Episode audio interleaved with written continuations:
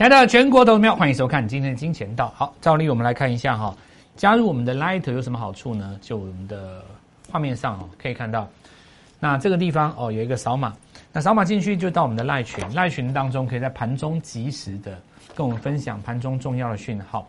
那以这个礼拜来讲的话，当然我们提到就是说，包括我们的理念，一条鱼你要分段吃，你为什么要分段吃呢？因为你会遇到震荡，所以。一档股票它涨了，也许六根涨停，我希望你分成三段、两段，一次赚两根先出，换两只再出，换两只再出等等之类的。在这个时间点，因应盘面上的震荡措施，那么分别有来跟各位分享的几档股票，包括有 Light 当中一些被动元件，然后这次的汽车零组件哈。那这个部分等一下我们再来跟各位说明。我想今天大家更想听郑回来讲航运的事情哦。所以，我们这个 light 你自己好好把握，因为对于航运的看法，我们在平常的盘中都会直接的打出来，打在盘中的这个重要的概念上面，绝对比你现在这个时间点看影片还要来得快很多。这一点先告诉各位，如果你在看我的影片的话，那么把握这个机会，因为这个 light 它本身是免费的，我们所提供的资讯不是像一般的这种所谓的商业行销这么样的粗糙简陋而已。也不是在这个地方自吹自擂，我振华有多棒棒哦，主要就是在这边跟各位分享如何来操作这件事情。股票的操作跟股票的分析是截然不同的两个领域。如果你今天要分析的话，大家就来分析拜登到底要怎么样管运管一管这个所谓的货柜运价。但如果你要来讲怎么操作，它又是另外一个概念哦。那我们就分别来跟各位讲今天的重点啊。我认为七月份是一个非常重要的转折月，所谓的转折月是它承先启后。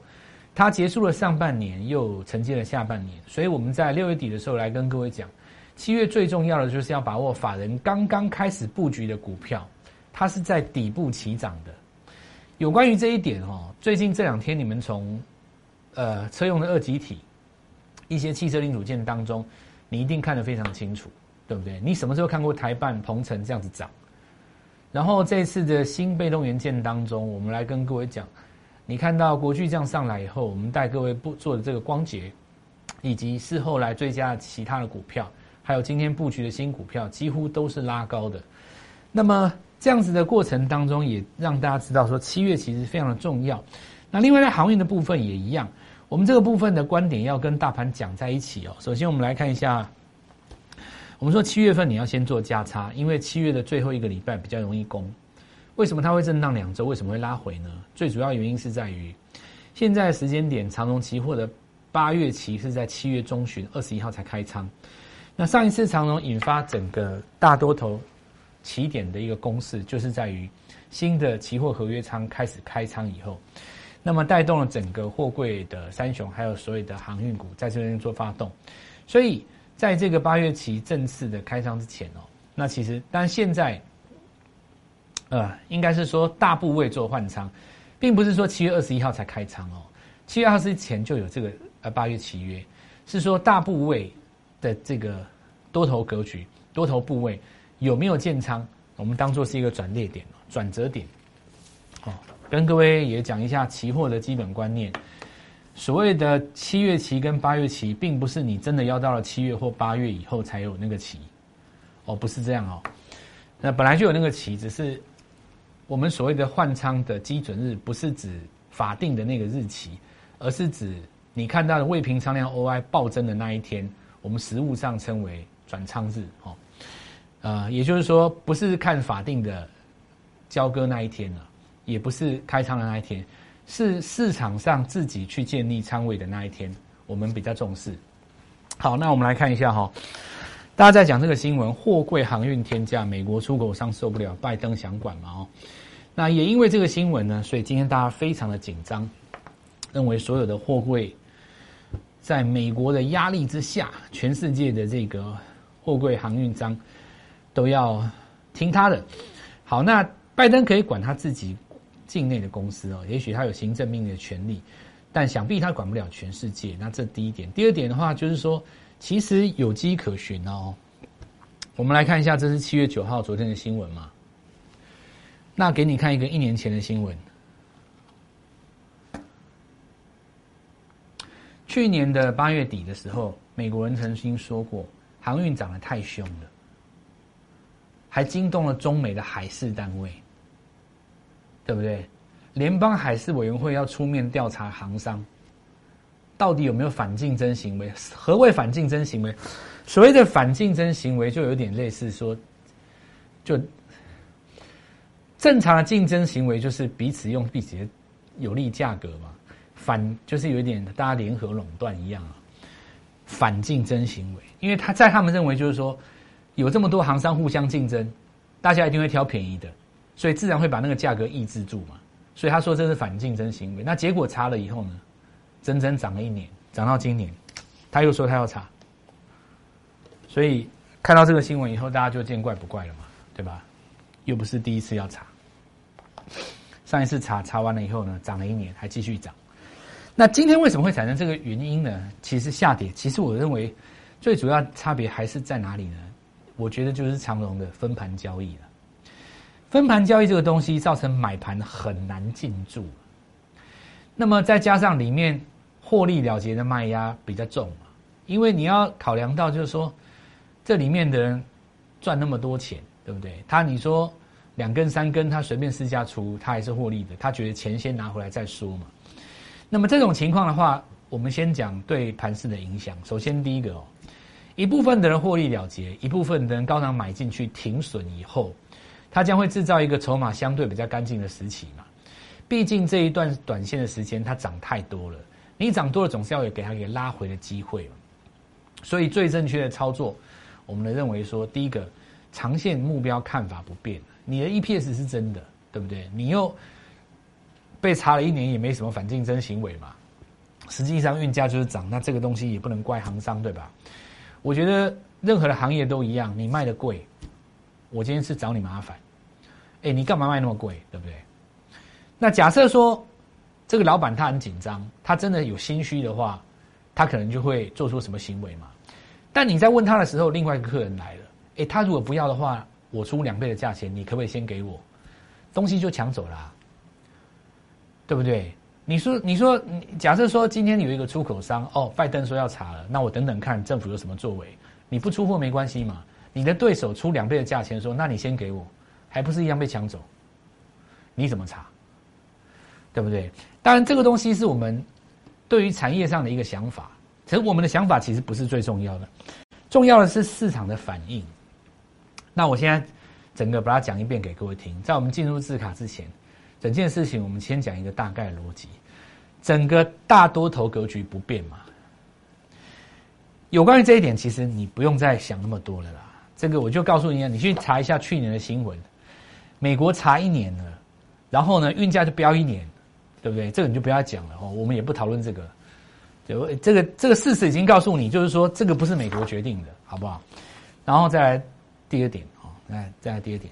既然如此的话，长多不变，那中间你需要一个震荡嘛？如果你需要一个震荡的话，所有的利空全部一起出来，对长线来讲一定是好事。因为当这个利空测试过了以后，全市场就知道底线在哪里。现在市场上就是在抓那个底线，如此而已。而在抓底线的同时呢，它就制造了一个绝佳的机会。因为你事后不管是半年报或者是七月的营收要出来之前，它这个低点只要一浮现。你后面飙上去，这个地方就是最好的进场点。等于是说，你过去这段以来，不管你有没有做到航运的，你没做到，或你追高的，或者是你跟其他投资投顾老师怎么做的，我不知道。这里都给你一个绝佳进场点。所以，我讲一个东西很简单哦。全市场呢，现在在解航运的分成几派。第一个很简单，只要哪一天涨上来，他就会告诉你说，我今天买在低点。那只要继续跌下去，就有人跟你讲说，我上个礼拜都全出了。所以你也知道市场上都会这样演，那你就不用去把这些放在心上。就我来跟你讲一句话，我也有出，对不对？我们高档也有出，但是我就直接跟你表明了立场，我一定会买回来，这样行了吧？因为你出，比方说散装一定出嘛，对不对？那你说货柜哦，有一些人他成本很低的，那你让他先出一半，这都没有问题。但是你手上一定要什么？有一笔钱，你不能说你手上。呃，比方说，我举个例子啊，你什么阳明长隆一点你就买，一点你就买，你买到第三笔你就没钱了，那我跟你讲，你完蛋了，真的你完蛋了。他哪一天再多杀两根给你，你的钱就全没了，你不是断头就是违约，你就算是用现股的，对不起，你没钱加嘛。所以这个地方你一定要有一笔钱，这我第一个跟你讲。然后呢，有了这笔钱以后，我告诉你，我们高档出的部位，我低档我一定会买回来。那至于买哪一档，我们再来跟你分析嘛。我已经讲过了，第一第一时间我不会我不会选万海的。我逻辑我也都已经讲的很清楚了，因为它周线是一个日落嘛。对，我都已经讲过了，高档怎么出？为什么要先出散装？为什么要一鱼分三吃？因为会震荡。好，那现在机会来了，我们也在等。我邀请你下个礼拜跟我一起进场，就解完了。我们一定是做到底的，对，因为你现在去看所有的投顾老师嘛，两派嘛，一个就是说，哎，我高档都出了，不关我的事哦，谁叫你不出？第二种就是哪一天涨上来，你看我低档又进了，我低档无聊，我就一次讲给你听，准备一几笔钱下金下周的黄金底，这个造成的影响是很宏观的。第一个，来我们看大盘哦，大盘在这里，因为上攻一万八，你说过不去，为什么？很简单呐，就是因为长龙分盘呐。这一天就是长虹分盘打下来的啊！那一天如果没有那个问题，早就上去了，对不对？所以其实是不是我们照理来讲，政策是希望稳定市场啦，对不对？那这次的这个长龙事件有没有稳定到？我觉得我们可能事后在我们的这个圈子证券史上也是个课题嘛。大家好好想一想，这样子的政策可不可以有更好的方法，对不对？那总而言之，你就是打下来了啊。好，那下来我们来看到，呃，阳呃，这个长龙下来了嘛，哦，这个就掉下来，好，好，那我们看哦，这里有一个日出嘛，这里是不是有个日出？日出就是连续下跌时候的第一个过高加收高，过高加收高，这个没有有过高没有收高，这个有收高嘛？所以你在下跌的过程当中，下礼拜会有第一次过高加收高的那一天，跟它的前一天，第一个谁先领军创新高？第二个，这里就创新高的股票，在第二次日出的时候有没有撑住在高档？没有回撤十日均线，这两种股票会在下一波当主帅。那么，台积电除了今天除了三雄之外，还有台积电，比较少人去提到它。这个有一点，我我讲过了，这要稍微要留意一下，因为你这里量这么大嘛。假设说你在一个大量打出左脚以后，你没有立刻上攻的话，拖很久很久，你说，一般市场上会比较担心你会不会打第二次脚。如果说这个现象出现的话，会有第二个问题出来，就是大盘的周线，它有可能会日落，因为今天杀礼拜五，这个很糟啊。杀礼拜五的话，下个礼拜只要破金低，周线会有个日落，除非什么礼拜五收回来，否则的话就会变这样子。你只要一日落，后面就要三周。像这个有没有？只要一日落，就算不跌，后面要三周，三到五周，好，就要三到五周。好，那因此我们来讲说指数的部分哈，在这两大因素下，哈，因为第一个三雄现在不攻嘛，不公的原因我刚刚讲过了，除了政策之外啊，美国的这个政策之外，还有一个很大的原因，很大的一个原因，它其实是就是在于这个分盘交易没有进去，办法进去买。那也正如我所说的哦，分盘交易会有两个低点，一个叫做前五天的第一个低点，一个叫做封在封关之前的第二个低点。那么，照目前为止来看，哦，前三天的低点大概昨天那个低点，还要再观察它两天，礼拜一跟礼拜二，把这五天算起来，看你长龙的低点到底在哪里，对不对？然后呢，等它的第一根日出，它左边的低点就当做是它的参考位置哦。所以大家可以观察一下，不用那么急哦。好，来我们来看到长龙昨低在这里，哦，那到目前为止，当然上升趋势线还在了，哦，但是这个地方已经濒临十日均线，那收在这边是没有关系，但要注意一下哦。这里是一个周 K 线的黑棒，对不对？如果你下个礼拜要破这个低点的话，礼拜五要收上去变插入线，不然的话就是日落，不然就是一个周日落。周日的话就要三到五周，哦，三到五周，所以它是一个整理期嘛。再我们看阳明，阳明问题比较小。哦，它既没有分盘又没有，但是短线当中可会受到情绪的影响啊。但它周线在这边嘛，收一个十字，哦，一样啊，哦，就是说这个低点都不能被失失守，失守的话，你就要做一个插入线插回来，插回这根黑棒的内内围，不然的话就是日落。所以这里逻辑来讲的话，万海是最不能抢的，短线上可以做，但是呢，有赚都是变成要先出一趟，因为它这个周线就是礼拜四这一根，大家讲说它涨停好厉害。其实我在节目当中跟各位说过，它涨停没有没有很厉害。为什么？它高点没有过，高点不过就不日出。看到没有？你高点不过就不日出，你不日出，周线就是黑，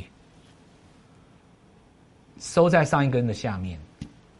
万海是这一波最先修正的，所以我认为啊，万万海就就第一个，你价格比较高了，阳明比你低嘛。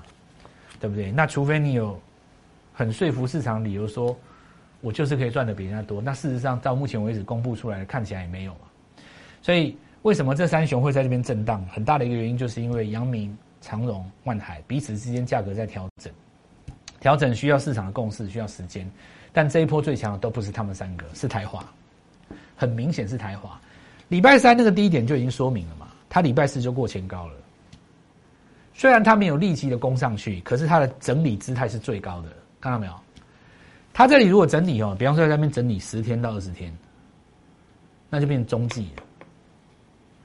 半年报之前这个上去会是主升段，那我们就从这几个点来观察。反正未来这几天你就是要观察他们怎么防守嘛。三档股票赚三成哦，其实是比一档股票赚一倍容易，价差的情况下也是一样。所以，我们现在来先来跟各位讲哦，这一轮当中，因为那散装不用讲了嘛，很多卖点是在上礼拜嘛。现在要来告诉各位，就是说，首先我们还是跟各位讲，长线是非常有信心的。那我现在讲再多呢，你的心中还是会紧张。我给你唯一绝佳的建议，非常的简单，就是来找我，跟我们一起做。我现在告诉各位，就是不管涨跌，我们接下来都会有一个买点，因为。在震荡的过程当中，你会来自于很多的讯息，你会听电视，你会看报纸，你会听其他老师跟你奚诺、奚诺嘲笑，然后都有很多，我都见多了。我知道你现在心情很紧张，尤其你现在手中有长明，这个长隆阳明的，那我就告诉各位，我们学你们的学长学姐，高档有出的，有调节的，对不对？那有一些其实我也没有让他们全出啊，散装一定是全出的啦。航运的话，就像我刚刚讲的，台花强嘛，台花的话，你就可以留基本部位嘛。那这个部分的话，一定会有部分先卖出，为什么呢？因为你要有一笔钱嘛。因为我们是实战派，我们不是纯粹的理论解盘派。为什么手上一定要一笔钱？你要防止它杀下来的时候，你要去接啊。所以当我要接的时候，我一定会带你。我觉得今天我全场讲的重点就只有一句话：你相信我会带你，我会带你，就这样。我不会跟你假装说我高档全出了，我也不会哪一天涨上来以后告诉你说，你看我早上有买，没这种事。我就是很直接明确的告诉你，我会带你，然后帮你想办法做价差。航运来找我，就这样。再来，我们来看一下哈，什么叫做三档股票三成比一档股票容易？你想想看哈，这一段时间航运跟钢铁最强的主帅分盘交易的分盘交易。大概有将近十档，接近二十档。那这些资金不能够做当冲，它会外溢嘛？它会在市场上找找找新的题材，对不对？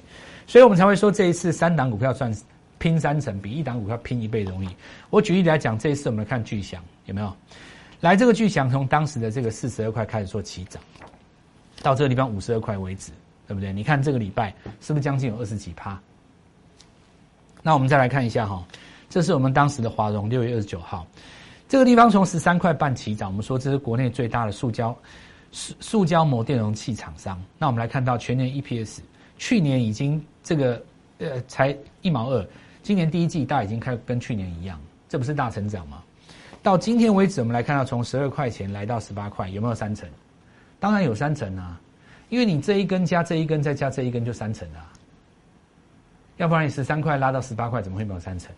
三成代表什么概念？我们再继续看哦。这张股票叫光捷，从礼拜一我们这个地方开始来跟各位提示以后，四十二块拿到五十二块，是不是也在这个地方有将近三成的空间？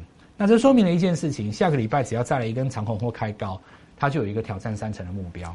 三档股票，你如果能够拼到三成的价差，就等于一档股票翻到一倍。所以在等待在震荡航运跟钢铁低点的同时呢，你是不是可以用三三三的一个逻辑？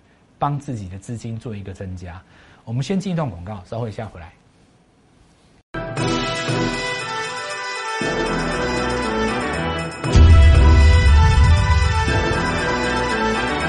所以这一波哈，我们来看到我们呃光捷哈，从当时的这个三十五块开始起涨哦，你可以看到到今天那四十二、四十三、四十四、四十五，一路到这个五十二块钱哦。那来拉高的过程当中，你会发现一档股票涨三成，相对来讲比一档股票涨一倍容易很多。所以三档股票连续三成，基本上也是有可能达成的目标嘛。在这种情况下，你会发现七月这种股票相当的多，所以三三三非常重要。我们新股票又准备进场。事实上，我们这里已经挑选了一批新的逻辑哦，因为这一波来讲，很多人都是跟着法人买的，对吧？你看市场上百分之九十的投顾老师，大概都是拿法人的报告在买股票。可是你有没有想过，法人还没有出报告，即将出报告的股票，你可以掌握到？因为大部分的人认为说，汽车零组件在这个地方已经挖不到新的题材，我看不见得。所谓挖不到题材，是指还找不到法人还已经出报告，但是还没有涨的股票。但是如果你能够掌握到法人还没有出报告的股票呢，那就是隐藏题材了嘛。那你说这种股票有没有机会？肯定有的啦。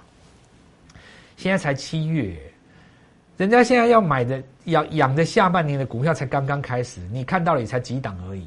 只是说现在比较明显是集中在车用，这我六月的时候就跟各位预告过了，海上飙船、路上飙车啊，本来就是这样子嘛哦。那我们来看一下细码连接器厂商，事实上在跨入车用，当然有并了一个新的这个项目进来了。那我们来看到医疗用的连接器厂，今天往上再创新高。所以这里哈比较特别要注意的几个点，这个钢铁股因为太多在分盘交易哦，我就把它拿来跟航运讲在一起。他们等到分完盘以后才会攻第二段了。那这段时间会外溢，我们说过航运股不期不离，一路跟你到最后。你玻璃化进来，我们下个礼拜会带你做进场哦。那再来我们来看到台办哦，国内最大的整流二极体厂商，事实上这一次切入车用 IGBT 跟 MOSFET，事实上有创一个新高。MOSFET 当中还有一档值得买。我会带你进场哈。那再来，我们来看一下在封测厂商这样典范哦。那今天我们看到有一个尾盘收高，周线收的相对漂亮哦。下礼拜如果有翻黑的话，还有机会点。呃，今天是顺德导线价，因为导线价这一波当中，我们看到拉出第一个阶段以后，又涨到七界零来，这些都是所谓导线价，对不对？那我们看一下新塘哈，这一点相对重要，因为 MCU 的领头羊今天其实有在创新高，创新高之后它有一个怪异的扩散效果，神权在底部涨了第一根涨停，所以我们认为说一旦有外溢效果，其实这个题材会开始发酵，那这一档车用电子就变成是我们下个礼拜兵家必争之地。我们说这一次上半年的方法叫做一档股票拼两倍，下半年的方法反而我们认为三档股票拼三成比一档股票两倍相对容易。这一波如果你没有做到力竭的。那这一波没有做到，呃，我们去看巨响的，那投资朋友们务必把握。今天跟我们联络三三三的一个方案，三档股票拼三成，会比一档股票拼两倍容易。礼拜一带各位做进场，立即拨打我们的专线零八零零六六八零八五零八零零六六八零八五摩尔证券投顾蔡振华分析师。本公司经主管机关核准之营业执照字号一零九金管投顾新字第零三零号。新贵股票登录条件较上市贵股票宽松，且无每日涨跌幅限制。投资人应审慎评估是否适合投资。本公司与所推介分析之个别有价证券无不当之财务利益关系。本节目资料仅供参考，投资人应独立判断、审慎评估并自负投资风险。